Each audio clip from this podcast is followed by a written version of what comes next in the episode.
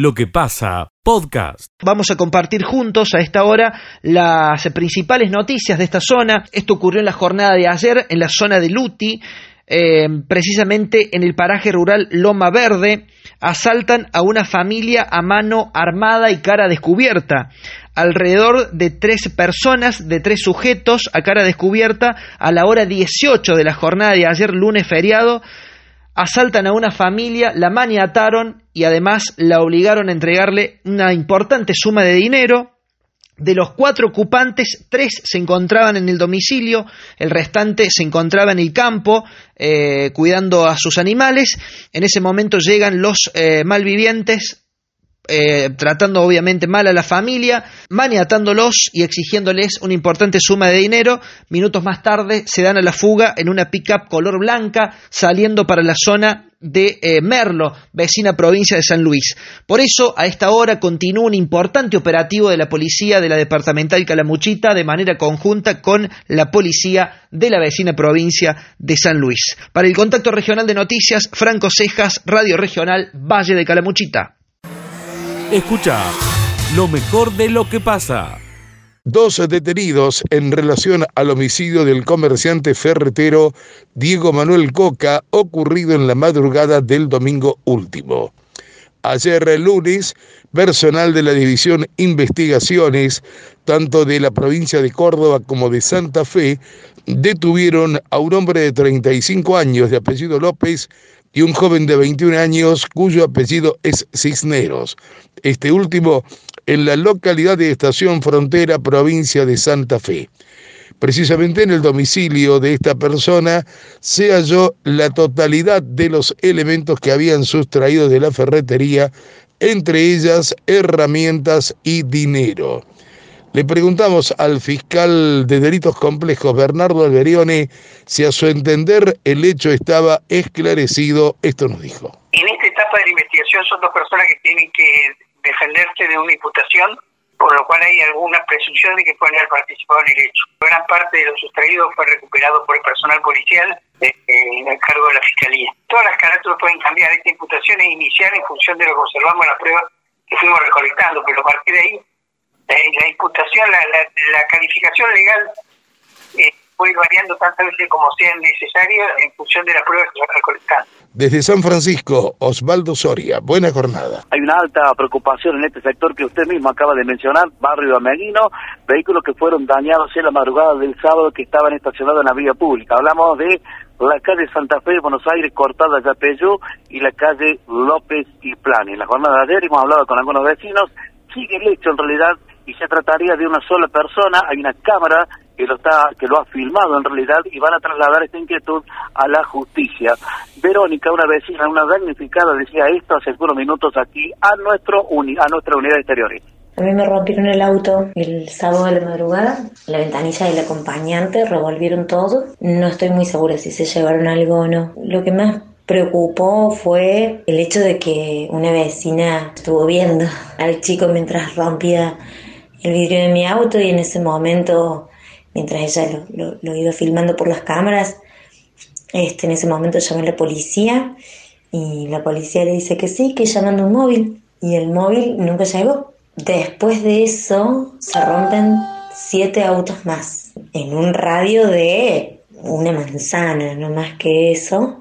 Por lo tanto, no solo que, que si el móvil llegaba lo atrapaba a este sujeto, sino que evitaba el daño de siete autos. Fue un daño importante, la verdad es que uno se siente bastante inseguro porque es un barrio, eh, el barrio Medina es un barrio muy, muy familiar, muy tranquilo, pero ya hace un tiempito que venimos con todas estas situaciones de robos o, o de vandalismo, porque la verdad que no sé cómo llamar Ahí está la vecina en realidad que ha charlado con nosotros hace unos minutos nada más, pero es alta la preocupación de estos vecinos de este sector de Barrio Meguino con vehículos que se encontraban estacionados en la vía pública que han sido dañados. Escucha lo mejor de lo que pasa.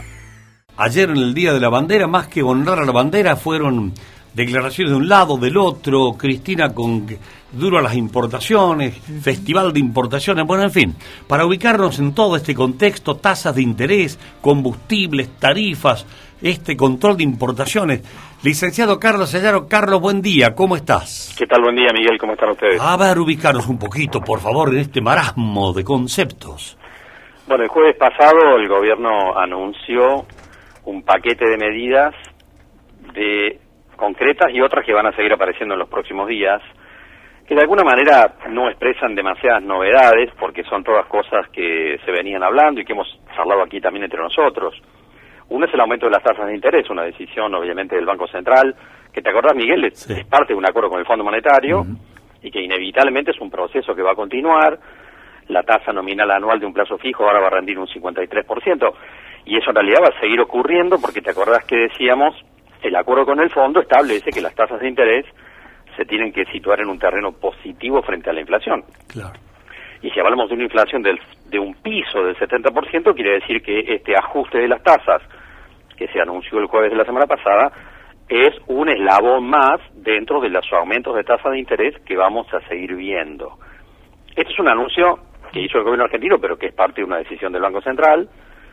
Lo segundo fue también el tema de las tarifas y la segmentación de las tarifas en energía eléctrica, en gas, que también es parte de un acuerdo con el Fondo Monetario, es decir, que también se está anunciando algo que está acordado con el Fondo Monetario, una segmentación que se establece en tres segmentos, donde supuestamente solo el 10% de la población, 10% de mayores ingresos, va a terminar pagando la tarifa plena, pero en realidad obviamente es parte de un proceso que va a continuar y del cual el anuncio que se hizo el jueves es un eslabón en un proceso que se va a seguir desarrollando a lo largo de todo el segundo semestre del año.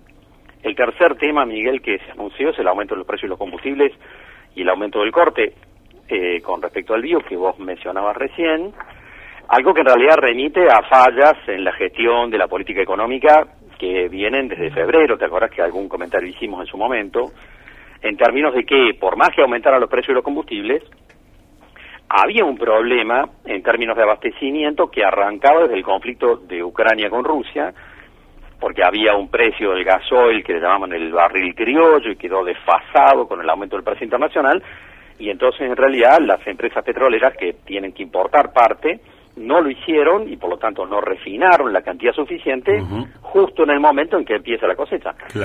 Bueno, digamos que algo anunciado que iba a pasar esto, y como con vos decíamos también en su momento, algunos dos o tres meses atrás, por más que haya aumento de precios, hay un desfasaje en la producción. De tal manera que el desabastecimiento estaba arriba de la mesa, indefectiblemente iba a ocurrir. Ahora, hubo anuncios que no se hicieron la semana pasada porque están en estudio, pero que se van a anunciar probablemente en los próximos días. La, la vicepresidenta habló del tema de, las importaciones, efectivamente, en mayo, fue el récord de importaciones de toda la historia de la Argentina. 7.800 millones de dólares. Y alguien diría, pero ¿qué, ¿qué pasó acá? En realidad la explicación más, más razonable es que muchas empresas adelantaron importaciones porque han tenido miedo de un golpe devaluatorio, que con vos hemos dicho que no va a ocurrir, pero efectivamente hay empresas que adelantaron su proceso de importación Hoy va a haber reuniones de Daniel Scioli, ya flamante ministro de la Producción, con algunos grupos empresarios para acomodar ese proceso. Lo que probablemente se va a decidir es que, estamos en un tema más técnico, digamos, pero entre las importaciones están las que se llaman con licencias automáticas o licencias no automáticas. Va a haber algún cambio en ese proceso para que algunas empresas que hacen importaciones sin necesidad de pedir autorizaciones tengan que hacerlo a partir de ahora y evitar este sobrestock que se ha generado en algunas empresas. Pero volvemos a decir, acá hay como una contradicción entre lo que se dice y lo que se escucha, porque en realidad es cierto que hay desabastecimiento de un montón de cosas, y sin embargo el mes de mayo fue el mayor nivel, tuvo el mayor nivel de importaciones de la historia del país. Ah. Y eso ha puesto obviamente en alerta al Banco Central en términos del manejo de las reservas, y otra cosa que se anunció el día jueves y que todavía no es instrumento es cómo alentar a algunos otros sectores para que liquiden divisas, al sector minero particularmente, y algo que vamos a ver cómo lo instrumentan, que es en realidad que el sector que se llama de economía del conocimiento, software, diseño gráfico, donde hay miles de argentinos que venden sus servicios en el exterior y cobran en euros, en dólares, etcétera, pero la brecha cambiaria les genera un incentivo furioso, digamos, para negrear esa, esa venta, digamos, y hacerse dólares billete.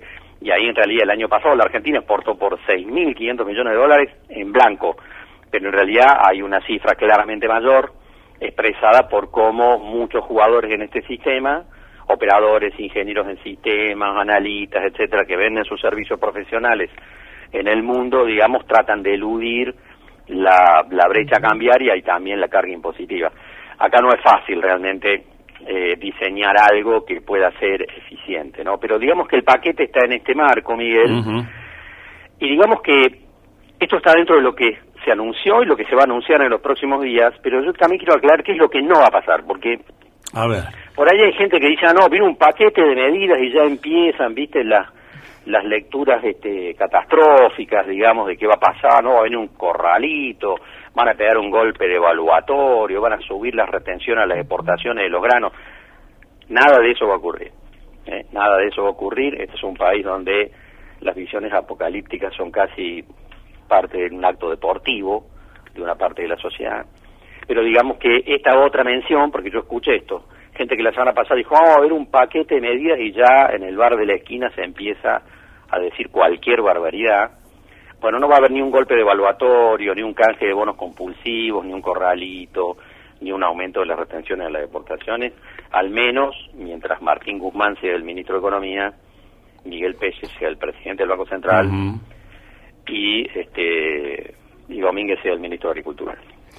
Bueno, está bastante concreto tu informe y tu definición y tu opinión, además, Carlos.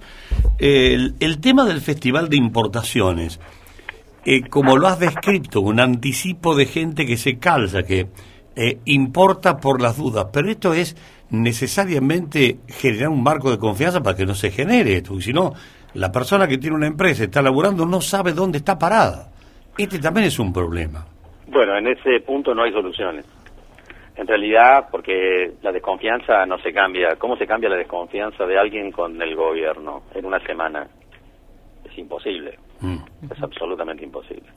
Por lo tanto, lo que en general se va a tomar, lo que yo supongo que va a ocurrir, hoy va a haber reunión, decíamos, de Daniel Scioli con empresarios, es que va a haber un cambio en la proporción de importaciones que están sujetas a controles y las que no. Es decir, una solución técnica, digamos. Claro. Porque a esta altura del partido la desconfianza que tenga un empresario o un ciudadano sobre el gobierno argentino no se cambia con una reunión y tomando un café, ¿no es cierto? Sí. Y a esta medida, a esta medida que proponga Scioli o que van a tomar, le van a llamar más cepo. Y entonces, otra vez la grieta enfrentándose entre una cosa y la otra. Lo que pasa es que es parte también de un diálogo que corresponda, ¿no es cierto? Es decir, que hubo una aceleración, digamos, que, que en un contexto como este, que internamente tiene bastante de recesivo, haya un récord de importaciones en el mes de mayo de toda la historia de la Argentina, llama la atención. Eh, y también expresa entonces que hay empresas que toman decisiones que son de precautorias en algún caso y en otro caso son claramente especulativas, Miguel, porque también hay ganancias que se generan en algunas empresas que están vinculadas con este juego. Aquí hay de todo en realidad se supone que si Scioli y su equipo, su equipo que es el mismo que tenía Culfa en realidad, tienen capacidad de negociación y de actuar, bueno, va a haber algún marco de mayor racionalidad, esperemos, bueno, bueno. Este, en el marco de ese proceso, ¿no? Pero algunas medidas se van a tomar en este punto, no básicamente sobre los sectores, alguien dirá, sí, pero no hay, no hay este, neumáticos que encima van a seguir frenando. No, no, es que acaba de venir lo, que tiene que ser, digamos, la sintonía fina del proceso. Es decir, frenar importaciones de algunas cosas que están sobreestoqueadas, ¿no? De lo que esté faltando. Claro. Que eso es nada más y nada menos que lo que Cristina le ha dicho ayer, usar la lapicera. Pónganse a lograr, además. Acto que será hoy 12.45 aproximadamente. Rafael Sacheto nos explica de este interesante acto por el Día de la Bandera. Le proponíamos a los inspectores que pudiéramos hacerlo eh, en el marco de los 40 años de la Guerra de Malvinas idea que gustó mucho y que lo habíamos resuelto en aquella oportunidad, pero que hace unos días también tuvimos la confirmación desde el Ministerio, con una del Ministerio de Educación de la provincia, que alentaba justamente a vincular en este mismo sentido que habíamos decidido nosotros hace un mes y medio atrás junto a los inspectores, alentar esta vinculación entre la promesa a la bandera y los 40 años de Malvinas. Así es que aquella decisión de hacerlo en el, en el monumento a nuestros héroes, allí en la rotonda de, de Vélez y Boulevard España, eh, viene a ser absolutamente atinado y le va a dar un marco de referencia importantísimo porque van a estar presentes los veteranos, nos parece que va a ser eh, un momento importante, además también eh, la conmemoración de Güemes, que fue parte de este feriado, también vamos a proponer un baile eh, allí mm, en relación a, esta conmemoración y en definitiva, bueno, el intendente luego procederá a, la toma de la promesa a los niños y niñas eh, mediante la fórmula que nos propone el Ministerio de Educación de la provincia de Córdoba. 12.45 está previsto que la promesa de lealtad a la bandera. El acto se va a estar realizando sobre Boulevard España y Vélez el Monumento Héroes de Malvinas. Hoy, jornada muy especial para los niños de cuarto grado, Miguel. Escucha lo mejor de lo que pasa. En lo que pasa llega el especialista del tambo, José Yacheta. Querido José, eh, no sé si feliz comienzo de semana, si le empezaste ayer, el lunes, pero da toda la sensación de que hoy es lunes. Buen día, José, ¿cómo estás? ¿Qué tal, Miguel? ¿Cómo te va? Un placer enorme, como siempre. Eh, efectivamente, digamos, hemos arrancado, no, no hemos podido hacer eh, este, la escapadita, digamos, que hicieron más de dos millones de argentinos, pero mm. bueno, eh, otra vez será. Eh, nosotros, eh, mirando unos números que ha brindado la oficina de Luzda, el Departamento de Agricultura de Estados Unidos, en Buenos Aires, que estima, y ya esto es un poco pareciera que si lo que está dentro de los hilos eh, ayuda, Argentina va a crecer 1.5 en la producción de leche en el año 2022, Y el USDA se anima, vos sabés que hacen muchas proyecciones, digamos, tanto de stocks a nivel mundial como de producciones, sería también la cifra con la que Argentina crecería en el 2023. Es decir, que eh, superaríamos con estos dos aumentos los 12 mil millones de litros de leche por eh, en producción anual.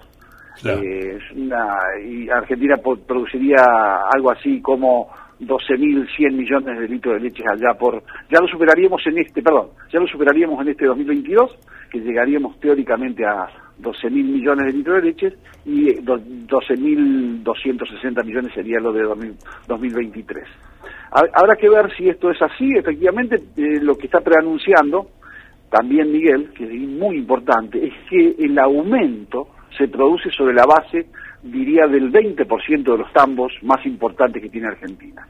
Así las cosas, es decir, la producción crece de la mano de los grandes establecimientos lecheros que tiene Argentina y esto es lo mismo que sucede a nivel mundial, donde, por ejemplo, en los Estados Unidos, antes los megatambos se le llamaba a aquellos establecimientos de 1.500 vacas y hoy la cifra esa llega a, dos, a 2.000 y 3.000 vacas en ordeñe. Ese es el nuevo número de los grandes establecimientos lecheros de los Estados Unidos. Bueno, bueno, linda nota para empezar la semana eh, a movernos en el todo el ámbito agropecuario, en el tambero. Eh, días fríos, ¿cómo impactan las en los campos, en los sembradíos, José, esta ola que dicen que se viene fuerte por algunos días? Bueno, en general el frío con los cultivos invernales diríamos que está todo bastante bien. Eh, a la vaca, a, los establecimientos este, lecheros, con excepción de los eh, terneros, la ternerada que hay que cuidarla bien, en general hay capas para esto, se están haciendo muchos techos, Miguel, aquí en la zona de, Villa María estoy al tanto, digamos, de algunos galpones para, para, para terneros, algunos galpones para también para lo que se llama el preparto y el posparto, eh, pero en general, digamos, la vaca recuerdas que el confort térmico de una vaca es de 5 a 15 grados centígrados, así que eh, diríamos que la, la vaca lechera la pasa bastante bien. Ese, ese, sería el punto. Vos sabés, te cambio un poquito de tema, 30 segundos más te robo, para contarte algo realmente llamativo que nos envió un gran amigo, que es Juan Martinengo, eh, que tiene que ver con el tema de las vacantes laborales en el mundo. O sea que es un problema la mano de obra. Sí, señor. En Tambo y en cualquier lugar, digamos, en general pero le han encontrado la vuelta en Arizona con gente que está a punto de salir de las cárceles. Ah, mira. Una lechería, eh, Arizona Dairy, eh, tienen grandes dificultades para conseguir este, eh, eh, digamos, recursos humanos, y el dueño de una de estas lecherías de, de Esperado Dairy, que se llama Casa y Dugan, fue y se le presentó al titular del establecimiento carcelario, que estaba ubicado muy cerca de su tambo, y dijo, ¿no quiere que probemos para gente que está a punto de salir de prisión para que pueda trabajar en Desperado Dairy y Dubrock, que son los dos establecimientos lecheros que, que Y bueno, y así fue que 30 reclusos que estaban a punto de salir comenzaron a trabajar en este programa, muy interesante, y ahora ya ha tomado a ocho de ellos. 12 tiene ahora, perdón, los Dugan tienen 12 reclusos trabajando ya en su lechería, muchos de ellos ordeñando, uno trabaja de soldador, otro de mecánico, y se le presentó una gran oportunidad para la vida, para rehabilitarse y tener un trabajo, diríamos, decente y digno en estas lecherías eh, del sur de Estados Unidos. Mirá qué bien, che, qué buena idea para ir, no sé si copiándola o por lo menos para ir teniéndola en cuenta y adecuarla en la medida de lo posible, ¿no, José? Claro que sí, porque vos sabés que en, la, por ejemplo, la unidad penitenciaria número 5, que tenemos aquí en Villa María, hay una zona en donde los reclusos que están a punto de salir, con buena, eh, diríamos, eh, buena conducta, digamos, que no generan problemas, tienen una casa donde mm. viven, hay solamente un alambrado que es lo que limita, digamos, la, vida dentro de ese espacio carcelario. Sí, sí, con la, libertad plena, claro. Sí, sí, sí. Y entonces perfectamente podría, ¿por qué no? Pensar, eh, obviamente que en este caso, esta experiencia, el dueño del tambo tuvo que pagar el guardia. Que eh, o los guardias que tenían que controlar a los reclusos porque todavía insisto estaban en su calidad de prisioneros verdad están dentro, del, dentro del sistema claro. exactamente. están libres. De todas maneras frente al gravísimo problema de mano de obra que existe para este tipo de actividades en los Estados Unidos ha sido una solución. Ya lo vamos a postear dentro de minutos nada más en todolechería.com.ar y pueden ver la noticia que nos aportó nuestro gran amigo Juan Bautista Martínez. Escucha lo mejor de lo que pasa. Los apicultores alrededor en la zona hay entre 30 y 40. Hasta hace unos años eh, iba disminuyendo, disminuyendo y ahora hace un par de años que han surgido algunos apicultores ah, nuevos. Todavía, ahí me gustó. Claro, y el año pasado había una necesidad en el sector de que se dicte un curso y la Secretaría de Agricultura dictó un curso. Eh, todo el tema online se dio y después se dio, las prácticas se dieron acá en Villa María. Y bueno, entonces conjuntamente con la gente del INTA que nos ayudó, eh, en, las prácticas, entonces surgieron unos apicultores nuevos que, agrandaron la cantidad de apicultores, digamos, ¿Y qué? ¿Volvimos a los 40, Federico, o estamos un poco menos? Y estamos un poco menos apicultores. En un mm. momento, yo te estoy hablando del año 2000, o, estábamos hablando de 100 apicultores acá en la zona. Hace 20 años. Sí, hace 20 años. Está bien, no, no es que uno sea viejo, sino que de muy joven empezó, pero bueno. Sí, ¿y ahora qué tendremos? ¿Unos 30 apicultores, 25? Busco ese número. No, no, no, entre 30 y 40 el número que se maneja acá. Pongámosle 30, pongamos 30 y, redondeamos. ¿Y qué está rentable cosechar miel ahora? Y lo que pasa es que el año pasado fue un año muy bueno porque la miel aumentó eh, a más de 3 dólares y la cosecha fue regular, pero fue mm, eh, muy eh, aceptable entonces el ingreso era muy bueno. Este año con el tema de la inflación, eh, mm, la, rentabilidad pasó a más vale neutra que, que, positiva. Entonces, mm, si bien no fue mala la cosecha este año, el único problema que tuvimos fue el golpe de calor en enero, que se derritieron colmenas y estas ah, cosas y estos tractores. Sí, sí. Eh, pero lo que tuvimos a favor que no hubo tantas fumigaciones, como hubo seca y y no hubo tantos insectos, no se fumigó tanto, entonces eso favoreció a que las colmenas no, no se vinieran abajo en, población. Claro, tenía, había polen. Eh, exacto, mucho polen y la vez estaba bien nutrida, eso es lo que pasó. Bien. Entonces, bueno, bueno, pero estamos, diríamos que tenemos 30, pero estamos 30 seguros, bien paraditos. Sí, sí, hoy en el Día de los Apicultores me gustaría saludar a todos los apicultores. Eh, eh, un gran abrazo a todos una tarea tan noble que es, entonces, bueno, eh, saludarlos a ellos, a todos los apicultores que se lo merecen realmente. Escucha lo mejor de lo que pasa.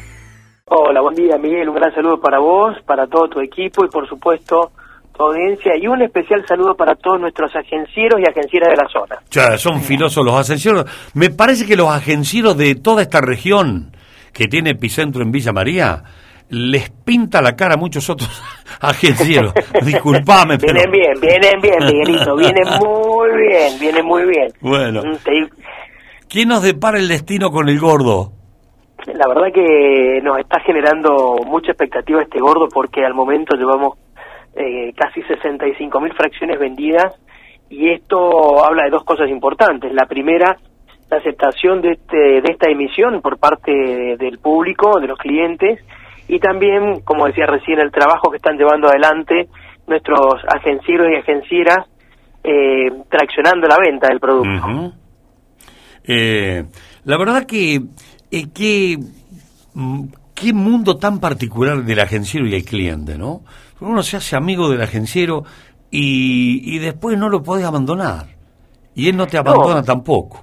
No, no, es una, es una relación bastante interesante, eh, porque es una relación basada en confianza al 100%. Mm. Mm, Es que es confianza y sí. transparencia. Sí, sí. Recordamos que cuando uno entra a una agencia oficial, eh, entra atrás de una ilusión, Entra a comprar una ilusión que nosotros, a través de las agencias, la transformamos en una en un juego, en un producto. Claro. Pero la ilusión de ganar está siempre presente. Eh, claro, y hay que, Entonces, por hay eso que- hablamos de, de confianza. Yo siempre sugiero invertir un poquito en ilusión, no hacer tantas cuentas, porque es, es bueno estar iluso, eh, que es la buena ilusión, ¿no? Entonces invertir, gastar un poquito de plata mensualmente en ilusión, uno gasta tanta plata en otras cosas. Claro, ¿por qué no gastar en, en ilusión? Por ahí se da. Como el gordo que es tan noble, por ahí el tipo te traía unos manguitos. La verdad que sí. Eh, te comento que para este año el gordo de invierno ya dejó de ser un gordito de invierno, ya es un gordo de invierno porque trae más de 133 millones de pesos en premios. Este año tenemos seis semanas por compra de sorteos por compra anticipada. Tenemos 3 millones de pesos en efectivo que salen sí o sí en la modalidad de compra anticipada. Y esto es interesante porque nos da la posibilidad de brindarles chances a mucha gente, de generar muchos ganadores durante lo que es la previa del sorteo final, eh, que lo vamos a realizar ya el próximo 20 de julio, o casualidad, Día del Amigo. Bien, amigo, sí. sí, sí. Mañana es el, el próximo, ¿no? Un nuevo sorteo, mañana 22. Correcto, Miguel. Mañana, eh, miércoles 22, es el tercer sorteo por compra anticipada. Vamos a poner un eh, en juego un premio de 200 mil pesos en efectivo, más dos premios de 100 mil pesos cada uno en efectivo, más dos premios de 50 mil pesos cada uno en efectivo. Son 30 premios en total que tenemos para este programa de compra anticipada en efectivo que salen sí o sí. Bien.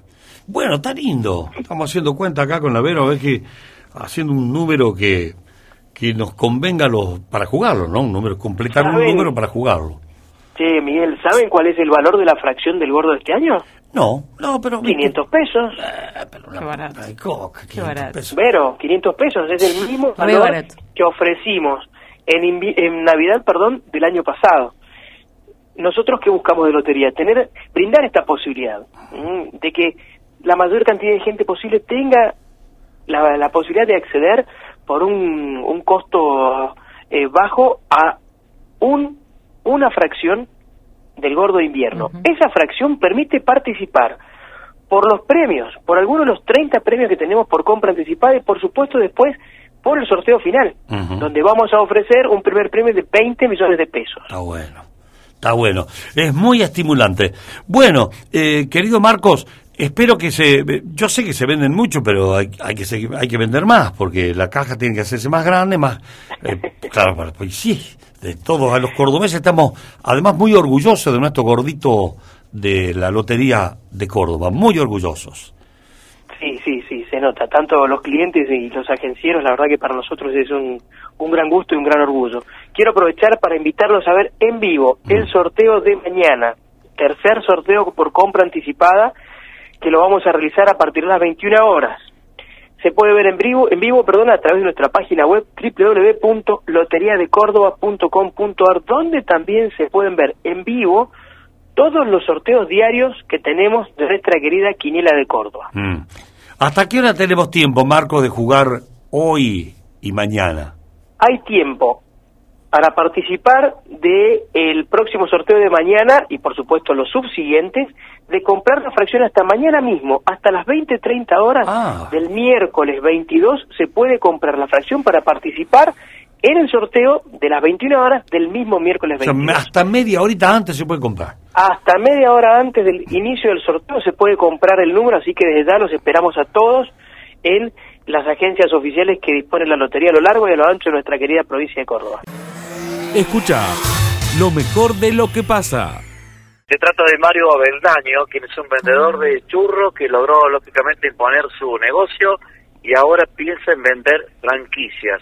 Bueno, fuimos a buscarlo y le hemos consultado cómo surgió el negocio. En estos términos se refería Mario Abeldaño. Arranca con una, con una necesidad para salir adelante, buscar un medio para poder llevar el dinero a tu casa, mantener a tu familia. En sí, en mí yo empecé con una cierta necesidad de, de chico.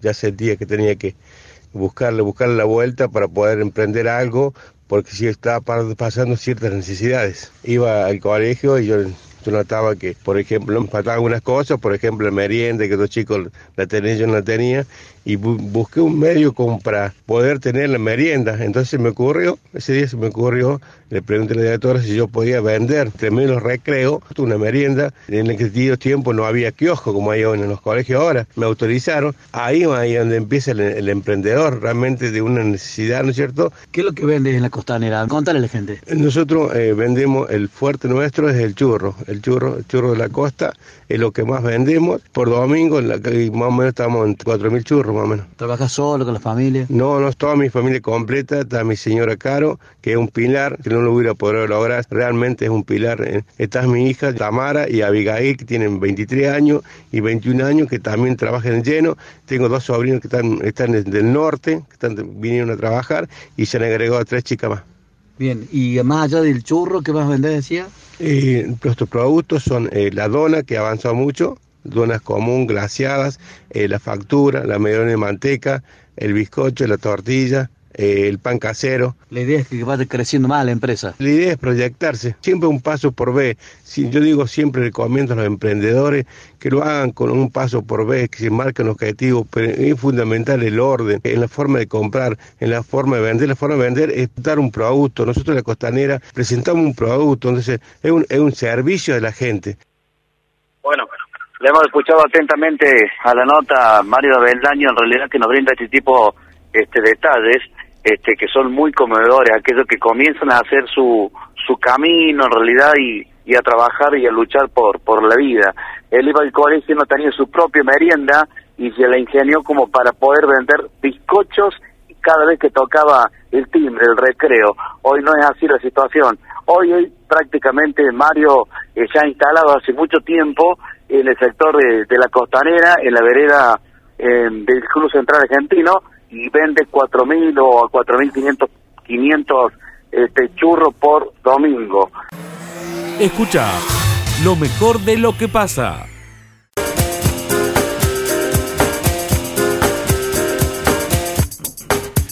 La columna de Martín Alanis. Yo sé, Miguel, que te gusta mucho hablar de lo que no se habla, de lo que no se expone. Ajá.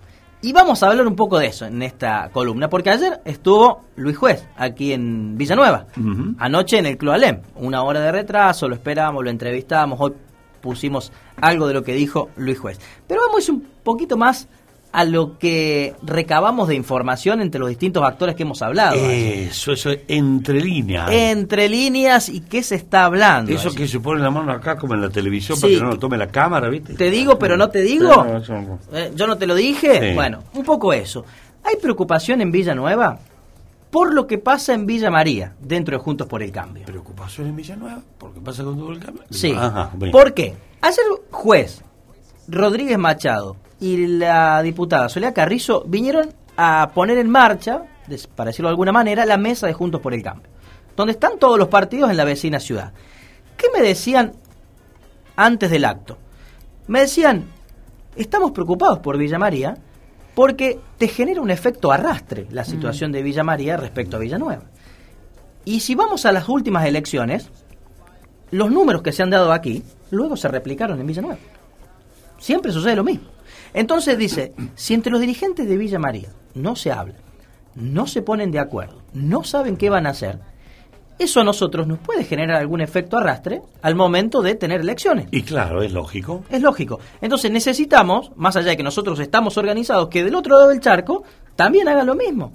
Que charlen, dialoguen, se pongan de acuerdo, creen la mesa de Juntos por el Cambio, trabajemos en conjunto, porque tenemos miedo que esa situación nos pueda eh, terminar arrastrando.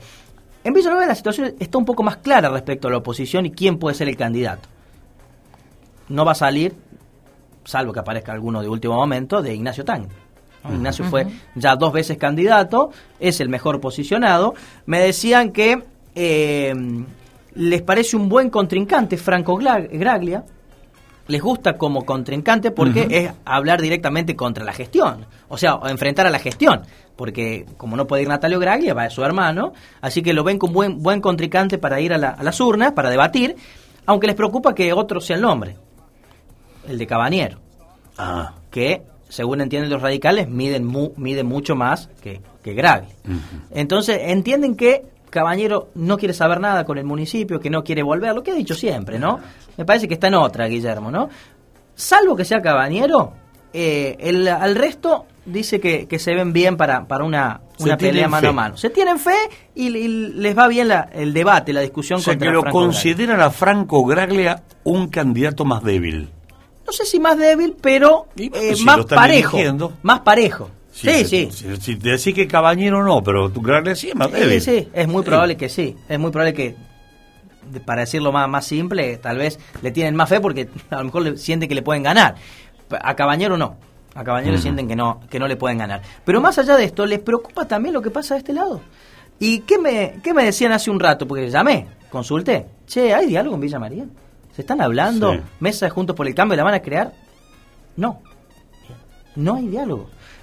El radicalismo te dice, nosotros queremos la mesa, ¿Quién- dialogamos. eh, Martín, ¿quién- ¿quiénes son el radicalismo? Bueno, las autoridades Da- de hoy- dame nombres. la orgánica, dame, dame la dos- orgánica. Dos, nombres, dame tres. Y la orgánica del radicalismo es eh, que, mm, Cecilia Fernández, Facundo Díaz, eh, hablamos de Luis Caroni, Romeo Benzo. Ya está, ya está con esos cuatro nombres. Claro. Esos son los radicales. Claro, estaban ayer. Estaban ayer en el acto de En el acto juez. de juez. Exactamente. Después. ¿Y quiénes son los del PRO de Villa María? Capitani, Capitani. Y Carita- la- Karina Bruno. Karina Bruno Karina- y Sansetti, que están en conjunto. ¿Sacetti dónde juega? Con Capitani. Con Capitani. ¿Está sí o sí con Capitani? Sí, en, todas, en todas las publicaciones de Capitani en las redes sociales Ajá. y más en las últimas, que fue cuando empezó a tomar fuerza su nombre, aparece acompañado. Bien. O sea que tenemos ahí los tres grupos. Bien, y el Frente Cívico. Ah, Machi- Mm, Machicao. Machicago, Balinoto, eh, Pablo Pérez, los tres principales. Balinoto anda todavía en las huestes. Sí, sí, lo apoya y lo acompaña a juez desde hace mucho tiempo. Sí, sí, sí. Sigue estando allí. Sí, sí. Bueno. Bueno, el problema hoy es el PRO con el Frente Cívico, Miguel. Ajá. Esto es lo que me dicen de distintos sectores del, del radicalismo y también de- del Frente Cívico. La pelea juez-capitani, eso es eh, imposible de remediar en este tiempo. Inevitable. En este tiempo es imposible de remediar. No hay diálogo, no se ponen de acuerdo y por ende es imposible que a nivel Bueno, local puedan y vos no podés decir, para ilustrarnos más, Sí. qué quiere uno y qué quiere otro, ¿por qué no se ponen de acuerdo? ¿Qué quiere juez? A nivel Villa Sí, María. ¿Por qué no se ponen de acuerdo con No, pero el problema vino con el tema del juego online. Del ¿te juego acordás? online. Pero para que no me quede trunca la respuesta. Claro. ¿Cuál es, la ¿Cuál es el problema? Bueno, allí nace el problema, con el juego online, que Capitani votó junto con Ardú que se apruebe el juego online en Córdoba. Juez lo trató de todo, ¿no? Le dijo de todo. Entonces, me parece que el problema principal parte de esa ley. De hecho, cuando yo hablaba hace un rato con algunos radicales me decían eso. Nace allí el problema, con la ley del juego. Y que eso, claro, fue tan profundo los conceptos que se vistieron entre ambos, que es- hace muy difícil el diálogo. O sea, yo le pregunté a Juez Más ayer. problema de ofensas de concepto que la ley. Exactamente. La ley. Bueno, Ya está, ya salió. acuerdo, de acuerdo, salió. Exacto. Pero es lo que se dice después. Bueno, ¿y qué dice el Frente Cívico? Que en realidad Capitani trabaja para el oficialismo. Esa es la cuestión. Ahí viene, ahí viene la cosa. Allá viene la cuestión. El Frente Cívico dice Capitani está trabajando para, para el oficialismo y por eso impulsa esa, esa ley, ¿no? Eh, Desde, eh, desde el PRO O sea, de Capitani. para Schiaretti. Claro, exacto. Ah. Desde el PRO, Capitán dice de ninguna manera es una falta de respeto, nosotros estamos trabajando para ser eh, gobierno en Villa María, somos opositores y nada que ver con lo que está planteando el, el frente el frente cívico. Y además, dicen desde el PRO, nosotros sacamos en la última elección un 30% de los votos y el frente cívico y los radicales sacaron un 5%. Entonces ellos tienen que venir a dialogar con nosotros, no nosotros con ellos. Hay arrogancia también. Y hay un poco de eso también. Entonces, evidentemente, en este contexto, hoy a nivel Villa María, es muy difícil que los partidos se puedan sentar y discutir no un proyecto de ciudad. Estamos hablando de una mesa interpartidaria para definir varias cosas, entre ellas un proyecto, ¿no? Ahora, ¿qué escenario político tenemos en la Argentina, no? Todos los partidos están peleados entre ellos. Mirá la guerra que hay en, en el... En el oficialismo. En el frente de todos. Mirá el lío que hay en, eh, en el PRO o en Cambiemos, qué sé yo. Dentro del radicalismo también entre ellos están divididos. Dentro del peronismo ni hablemos. Bueno, ayer estuvo Laura Rodríguez Machado, que es del PRO. Sí. Y no se habla con la gente de, de Capitani, porque es otro sector. El PRO está dividido a nivel provincial. Baldassi por un lado, Machicado por otro, eh, Mach- eh, perdón, eh, Rodríguez Machado por Rodríguez. otro, Ro- eh, Preto por otro. Es decir, dentro del mismo PRO a nivel provincial está dividido y eso también impacta a nivel local. Es decir, los partidos opositores hoy a nivel Villa María están fragmentados y a nivel Córdoba tampoco se ponen de ¿Qué acuerdo. Yo creo también, que los partidos de alianza Sí. están todos fragmentados, Por porque es muy todo. difícil Sí. que convivan. Chicos, todos los partidos, acabo Claro. de decir, el frente de todos es un lío. Sí. Acá en Villa María también es un lío. Y, y- y es un lío el Cambiemos, y es un lío dentro del peronismo, hay como cuatro peronismos, dentro del radicalismo hay como tres. Eh, No sé qué va, a dónde vamos Sí, a ir. el espacio del gobernador Hacemos por Córdoba parece lo más unificado, ¿no? Lo más homogéneo está dentro de Hacemos dijiste, por Córdoba. Parece. Parece. Para que saquen las uñas. Claro, el tema es que si hay un sector del peronismo que, que está planteando Gil, que está diciendo, aquí estamos, podemos dividir el voto, lo decimos, un 10% de los votos en una elección pareja puede ser mucho, ¿entendés? Entonces, el peronismo está dividido, la oposición también está dividida, y, en el medio estamos todos. El tema es que no están divididos por el programa que quieren presentarle a la sociedad. Están divididos por intereses particulares. Que no está mal. Si yo no pienso igual que vos, digo, bueno, no pienso igual que vos, no por eso nos vamos a dar las piñas. Pero bueno, no me pongo de acuerdo. Pero sí está por delante un programa de gobierno que presentarle a la comunidad para que cambiemos para acá, cambiemos para allá. ¿Me entendés? En el gobierno, por ejemplo, se pelean Cristina y Alberto, o Cristina contra todo, qué sé yo cómo es, pero porque no está de acuerdo con intereses particulares, con una forma de, gobernar, le dice, el Estado es imprescindible. Eh, la Roque se lo acusa a Guzmán y a las organizaciones sociales de, porque pactan un ajuste, sacaron el IFE. Hay diferencias de herramientas de implementar. Claro. Pero esto no lo debería haber hablado antes de las elecciones. Porque la clave es el proyecto común que se le presenta a El la comunidad. programa de Claro, el gobierno. programa de gobierno. Hablo de eso. Y eso lo tenés que hablar antes, de las de elecciones, pelear. no durante. Claro. No durante. Bueno, hoy no se ponen de acuerdo ni los que están ni los que quieren ser. Porque no hay un programa ni en el oficialismo nacional ni a nivel eh, municipal, a nivel local. En la oposición tampoco lo, lo hay, ¿no? Andan, se, desafían. Ahí está Milei, dice que, que venga Cristina, la desafío a un debate. Para que... Pero Milei de- destacó el trabajo de Thatcher hace poco. Hace Sí, unos días bueno, atrás bueno, dijo bueno, que admiraba a Margaret Thatcher. Pero bueno, está bien, vos no podés coincidir con él. Claro, Yo tampoco, terrible. por contar. Pero lo respeto, el tipo tiene su... Y lo dice públicamente, Sí, pero... sí, un valiente, ¿no? Es- hay que reconocérselo. Un valiente, un sincero. Sí. El hombre no anda, no anda con la boca tapando.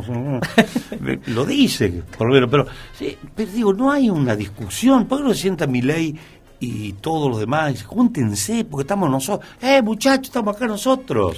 El Para pueblo. mí es, es corta la conclusión, o sea, porque ninguno de los políticos, en definitiva, todos tienen el discurso armado del pueblo, los intereses del pueblo, Del bla, bla, bla, bla, bla. y después del dicho al hecho, largo trecho, lo único que les importa es perpetrarse en el poder, ver quién tiene el poder, cómo se administra ese poder, cómo lo administran ese poder, y el pueblo les importa. Bueno, lo que, lo que estamos Un- diciendo. un pónganse, o sea, pónganse a laburar, porque si no vemos dividido cuatro sectores para allá, cuatro para acá. Está bien, el diagnóstico es, están peleados, pero ¿y qué hacemos? Sigam- sigamos mirando la tribuna nosotros. Hoy es diagnóstico nomás, Miguel. Porque eh, soluciones, acuerdos, esa- no hay. Es una pena, ¿no? Pero bueno, ¿qué se llegará el agua al río alguna vez o se saldrá del cauce? Y cuando veamos que todos nos estamos ahogando, no, yo salvemos, no, muchachos. Yo aflojo un poco, ustedes aflojen un poco. Eh, disculpame si no te dejo Sí. cerrar la columna. No, yo creo que en Villanueva Mm. hoy es un ejemplo de lo que debería ser. Está claro todo lo que no debería ser. Pero hoy Villanueva, en el oficialismo y en la oposición, los dirigentes están trabajando juntos, están unidos, están en un proyecto. Todos. Pero en Villanueva nomás. Mm. En el resto, Algo es algo. algo Has traído A lo una mejor hay que noticia, vos que es poco lo que está diciendo. Hay que empezar desde ahí, tal vez. Che, dice acá Ramoncito, dice, ¿para qué juntarse con Milei y Miguel? No dé idea, en el 23 no debe volver el neoliberalismo. Bueno, ese es tu pensamiento. Hay otros que piensan distinto. Hay que tolerarse un poco. ¿Por qué tiene que ser no? No, no, no. Esto no y esto no. Pará un poco. Escuchamos, vamos, escuchemos, ¿no? poné un poco lo tuyo, un poco el mío, pero no sigamos así porque lo vamos Van a tener 240% de interés por mes acá, de inflación, digo. Miguel dice, no se ponen de acuerdo por cargos, no por programa. Es lo que acabo de decir, por cargo, por intereses personales. El programa de gobierno le importa un pito. ¿Listo? Nos vemos mañana, Miguel. Listo, dale, dale. Hasta luego. La columna de Martín Alanís. Lo que pasa, podcast.